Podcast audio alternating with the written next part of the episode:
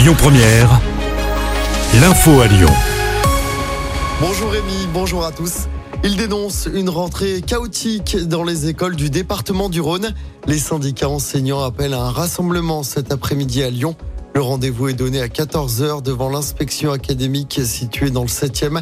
De nombreux enseignants n'ont toujours pas d'affectation. Certains ne connaissent pas leur complément de service. Voilà ce que disent les syndicats.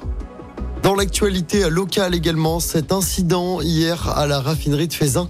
Une immense flamme était visible en cause un dysfonctionnement d'une unité de la raffinerie, ce qui a conduit à l'utilisation de la torche sud de la plateforme vers 20h. Total se veut rassurant sur les conséquences de l'utilisation de la torchère. Total décrit cette opération comme normale. C'est l'embouteillage dans certaines mairies si vous devez faire ou refaire votre carte d'identité ou bien votre passeport. Une panne informatique géante touche l'agence qui les fabrique. La panne dure depuis ce lundi. Des milliers de documents sont en attente. Le problème doit être résolu dans la journée. L'iPhone 12 retiré provisoirement du marché français, ses ondes seraient trop puissantes selon l'Agence nationale des fréquences. C'est une première pour la marque américaine.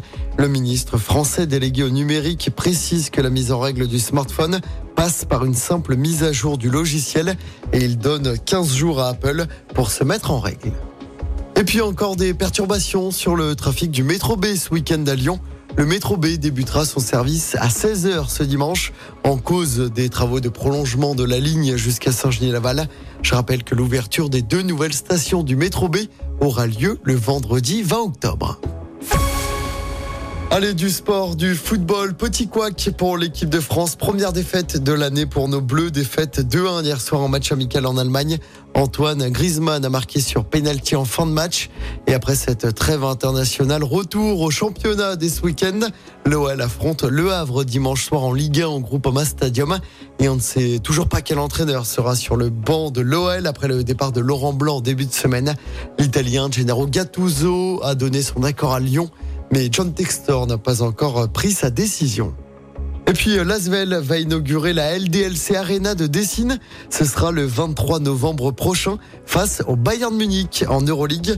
L'équipe de Tony Parker va disputer 11 matchs de Coupe d'Europe cette saison dans cette nouvelle salle.